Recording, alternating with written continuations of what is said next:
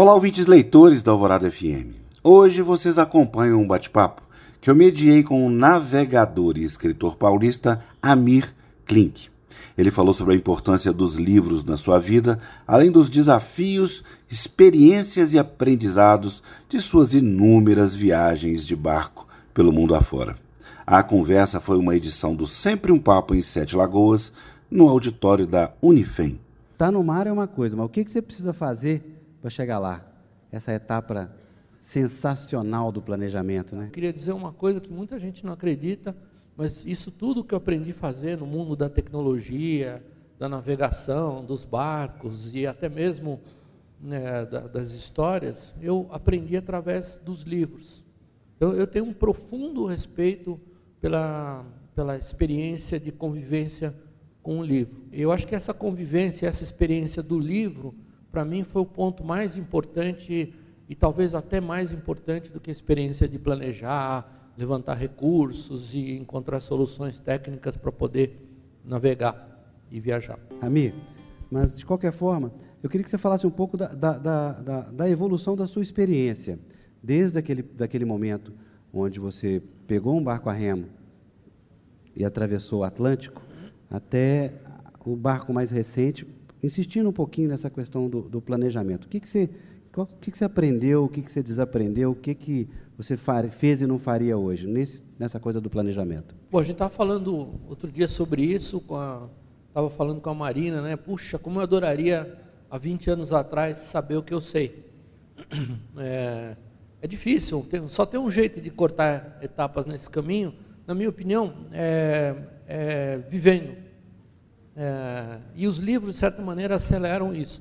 Então, não é que eu sou um, fui um remador fanático, eu, eu, eu fiz remo na, na faculdade e eu me encantei com, com alguns desastres que aconteceram no Atlântico Norte de remadores que tentaram atravessar.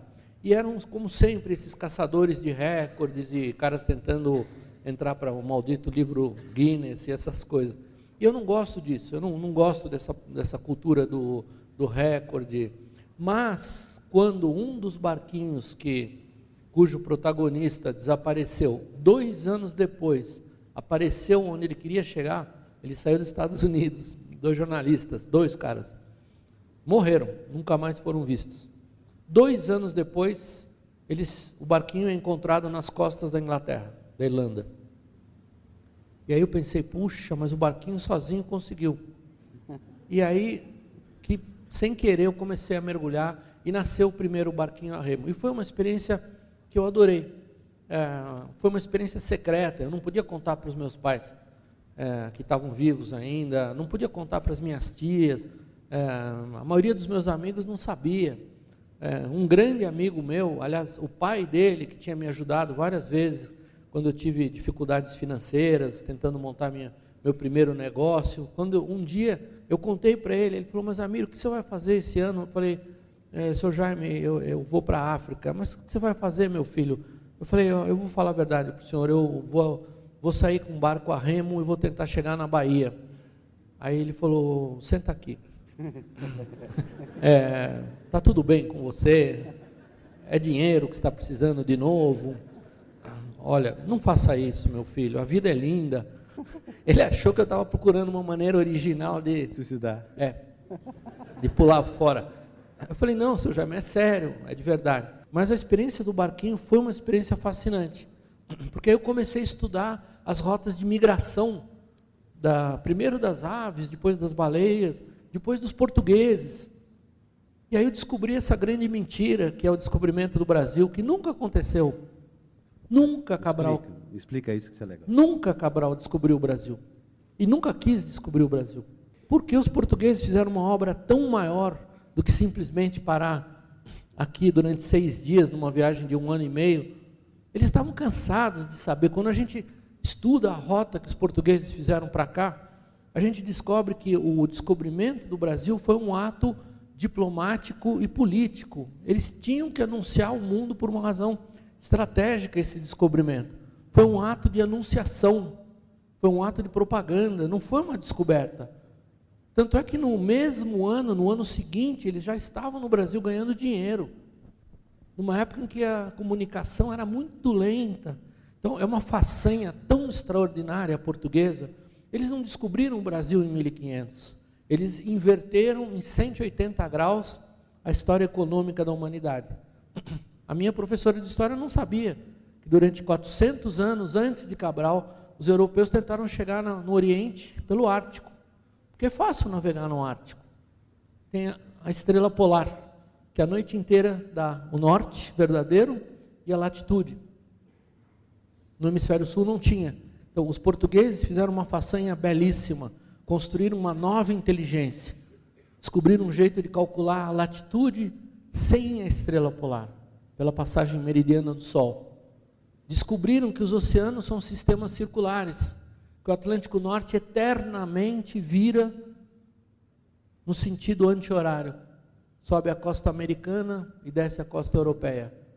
E como uma engrenagem, como se Deus tivesse feito o mundo por engrenagens, pela força de Coriolis, o Atlântico Sul vira no sentido inverso. Sobe a costa africana e desce a costa brasileira. Portanto, o Brasil era um caminho obrigatório. E os portugueses entenderam isso e mantiveram isso em segredo. Esse, porque não era uma empreitada científica. Quantos anos mais ou menos você calcula? Eu acho que começou com o início de Sagres, ou Sagres foi a decorrência disso. E, infelizmente, isso terminou com as aventuras de Dom Manuel na África, e essa empreitada fascinante, que foi pioneira na história da humanidade, ela durou muito pouco. Por que, que durou tão pouco? De 1500 até 1570, mais ou menos. Porque foi a ganância que matou os portugueses. Eles foram tão bem sucedidos nessa empreitada de conectar a Europa com, com o Oriente, pelo caminho mais longo, mais difícil, mais trabalhoso, mas viável. E foi assim que nasceu esse conhecimento do mar que eu tenho frequentado nos últimos anos, que é o chamado mar sem fim. A minha curiosidade vai para os momentos que eu considero dramáticos, deve tirar de letra, né? Que são os momentos noturnos, né? De noite, por exemplo, no meio do mar, você falou que é uma, agora você acabou de citar uma ondinha de 15 metros. Deve ser uma coisa boa, boba, né? Todo mundo vê onda de 20 metros de noite aqui, não vê? Coisa simples aqui em Sete Lagoas. Né? Como é que é isso de ficar de noite é, numa tormenta, por exemplo? Eu, eu gosto mais a fúria do mar noturna do que diurna. Porque, mas indo para a Antártica, raras vezes a gente tem esse problema, porque na verdade eu navego no verão na Antártica. E à medida em que você passa dos 60 graus sul, você não tem mais noite. Então você tem uma, um dia permanente e é, é engraçado, as piores condições de mar que a gente enfrenta são em dias de céu azul e sol pleno. Por quê? Porque é quando acontece uma depressão muito violenta, o ar fica limpo, a frente, a cabeça de uma depressão vem com ar limpo. Então todo mundo fala, ah, um dia de sol no mar. Eu adoro os dias chuvosos, quando neva. Eu não gosto é do vento muito forte e, e contrário. Mas a noite no mar tem suas belezas, e uma delas, um grande risco quando a gente navega na Antártica, é o de estar dormindo enquanto o barco está andando e batendo um gelo. Tem muitos gelos, mas não tem trânsito de navios. Mas quando a gente sai dessas latitudes altas e vai para as latitudes mais clementes, onde o mar é mais doce, é, aí tem outros problemas modernos, que é o trânsito. Então tem lugares no Atlântico, para vocês terem uma ideia, quando a gente faz uma viagem, sei lá, de Gibraltar para o Rio de Janeiro, da Espanha para o Rio, tem lugares onde a gente tem um navio a cada 50 segundos. Quer dizer, para atravessar na frente, é, é como se fosse atravessar a Avenida do Contorno sem olhar, pode morrer. E esses navios não tem ninguém olhando na frente. São totalmente cegos. Totalmente cegos. Não tem um cara olhando lá. Ele não vê um veleirinho, não vê, ele tem um radar, vê os outros navios e o cara está lá fazendo navegação. Não tem alguém dirigindo o navio, todos andam com piloto automático. Você falou certo, 50 segundos? Sim, a cada 50 segundos, quer dizer, um trem, um atrás do outro. Então, eu, eu fujo de, dessas rotas. Ah, mas você gosta de ir para lugares onde não tem ninguém? Claro, eu não quero morrer atropelado no, no alto mar. Chega, né? Já mora em São Paulo, ainda passar por isso? Eu queria que você dizesse uma coisa que, que é lugar comum, que é o tempo das nossas conversas. o que mais me impressionou no tempo de invernagem, você parava o barco e ficava lá, as pessoas pensavam, pensam, um senso comum pensa que você tem muito tempo disponível, né? Já que está parado o barco lá. E a última coisa que você tem num lugar desse é tempo disponível, né? Porque está sempre fazendo água, isso tudo. Queria que você falasse sobre, esse, sobre o ócio nesse lugar. Eu confesso que quando surgiu a ideia de passar 15 meses sozinho na Antártica, eu não tinha lido o livro do Dimasi ainda, é, como chama? Ócio criativo? Né? Ócio criativo. Mas meu sonho era ter um ano para, eu vou falar a verdade, para ficar vagabundando. Eu queria ficar um ano. Eu trabalhei dois anos num banco horroroso em São Paulo, que eu detestei. Eu queria possuir o tempo. Eu queria ser dono do tempo. Eu queria só trabalhar para minha sobrevivência. Escalar, mergulhar, pescar, consertar e quebrar coisas, comer e dormir. Eu achei que quando o barco, e eu fui para lá, levou cinco anos para fazer o barco, levou 29 dias sozinho para chegar na Antártica. Levei 40 meses de comida. Quando o barco ficou preso no gelo, eu descobri que a única coisa que não sobrava lá era tempo. Porque é uma situação muito impressionante. É uma situação onde você enxerga um universo de pessoas que trabalham para você. A maioria das pessoas que estão aqui na sala hoje não lavaram e nem passaram a própria roupa. Alguém fez isso. Muita gente aqui não fez o almoço e nem o jantar. Alguém fez. Ninguém aqui está fazendo energia elétrica e nem está cuidando do esgoto. Tem alguém fazendo. Só que quando você está sozinho num lugar desse, você tem que. Você vira um prefeito de uma cidade com um habitante só. E você ainda fica se culpando. E tem que fazer calor, tem que fazer eletricidade, tem que resolver o problema da água, o problema do esgoto e um monte de outros. Os encanamentos do, do, do, Os encanamentos que congelam, a privada não dá mais para funcionar, não sai mais água da torneira. E aí, para fazer água, para fazer 10 litros de água leva horas, precisa pegar 120 litros de neve e de repente, eu, no começo da experiência, eu entrei numa rotina diabólica. Não terminava nada. Eu falei, meu Deus, eu não consigo terminar a faxina doméstica aqui. Eu, eu vou ficar escravo do tanque, da cozinha. Eu lembro as minhas tias, na época, uma das minhas tias, ela ficou indignada quando ela soube que eu ia ficar 15 meses sozinho na Antártica. É, minha tia espalhou as fofocas mais horríveis. Ela dizia no Líbano que eu tinha um desvio de comportamento sexual incorrigível, eu tinha problema na Receita Federal, eu tinha feito algum crime inconfessável, assim, mas vai fazer o quê lá? Como vai matar o tempo? Não sobrava tempo, não sobra tempo, você tem que fazer tudo. Você tem que costurar as roupas que rasgam, as velas que estouram, você tem que fazer água todos os dias, tem que fazer café, um lanche, um almoço, fazer pão, mesmo fazer queijo. Mesmo dormir de, de três em três horas. Lavar a louça toda, que se acumula dois, três dias. Para lavar a louça tem que fazer água de novo. E tem que esquentar essa água, não é só a água gelada não lava, né? Então, é, foi uma experiência assim muito rica de aprendizado. A miripoluição, como é que você tem observado esse seu tempo de, de, de, de mar? Que, quais as diferenças, quais as coisas mais gritantes que você tem visto? Bom, a gente tem um monte de preocupações, às vezes, é, superficiais em, em, relação à poluição. Se a gente vê lixo numa lixo não é o único tipo de poluição. Eu me preocupo infinitamente mais com, com contaminação ácida, com produtos químicos que a gente não vê. Sabe, os rios podem estar lindos, transparentes, maravilhosos e totalmente mortos. É, a gente vê bastante lixo em alto mar, não tanto quanto nessa região do Pacífico que está acumulando é, plástico, principalmente a deriva. É, mas, por exemplo, no, no, litoral africano é triste a quantidade de, de, de, dejetos na água, é um indicador de que não há cuidado com outros produtos também, químicos, sem dúvida. Mas eu acho que o que mais, é, assim, que mais é, assusta é a indiferença de todos nós. Quer dizer, nós estamos vivendo um momento agora onde a gente sabe que não tem sentido a gente continuar nas grandes cidades do jeito que a gente está vivendo. Não cabe mais automóvel. Então eu acho que é um desafio fascinante esse hoje, o de pensar como vai ser a nossa vida. Nós estamos é, mudando para das cidades para as megacidades. A gente tem que mudar os nossos modelos de consumo. A gente gasta muita energia para iluminação. Olha a Terra de noite. Vai no Google, põe ele à noite, vê quanta luz desperdiçada. Tem mecanismos novos para a gente fazer isso com muito menos energia. E nesse cenário, eu acho que o Brasil é um país interessante, porque nós temos várias fontes alternativas, nós temos maneiras criativas de pensar sobre é, como usar energia, como usar os nossos recursos. E, então, assim, na Antártica a gente vê muita coisa, todo mundo, ah, mas está aquecendo, está aquecendo, mas está aquecendo é, é por culpa nossa? Não tenho certeza.